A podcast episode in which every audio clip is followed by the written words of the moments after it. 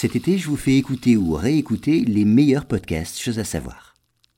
Bonjour à tous, aujourd'hui nous allons voir pourquoi la route américaine Interstate 19 est unique. Alors aux États-Unis, l'autoroute Interstate 19 a une particularité.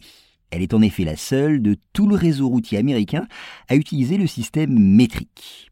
Oui, car malgré plusieurs tentatives de changement, vous le savez, les Américains continuent à préférer les miles au kilomètre.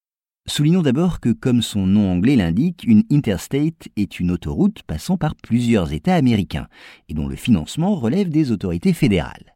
Eh bien, d'une longueur d'un peu plus de 100 km, l'Interstate 19 relie, elle, la frontière mexicaine à la ville de Tucson, en Arizona.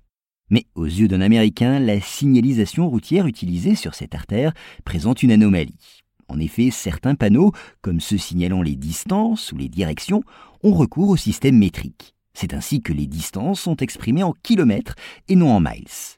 Seuls les panneaux portant les limitations de vitesse restent fidèles au système impérial anglo-saxon, qui utilise les miles. Et imposé par les Anglais quand les États-Unis étaient encore une colonie, il est resté dans les habitudes des Américains.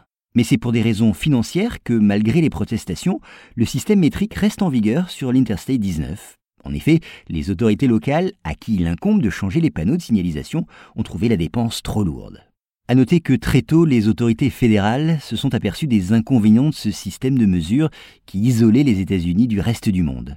En effet, le nombre de pays restant fidèles au système impérial ne cessait de diminuer. Et en 1970, seuls trois États, en dehors du Royaume-Uni, continuaient à appliquer ce système de mesure, dont les États-Unis.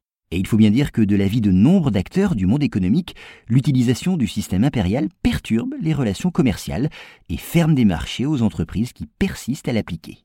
Mais les résistances au changement sont telles que les nombreuses lois qui, depuis 1866, ont tenté d'imposer le système métrique sont restées lettres mortes.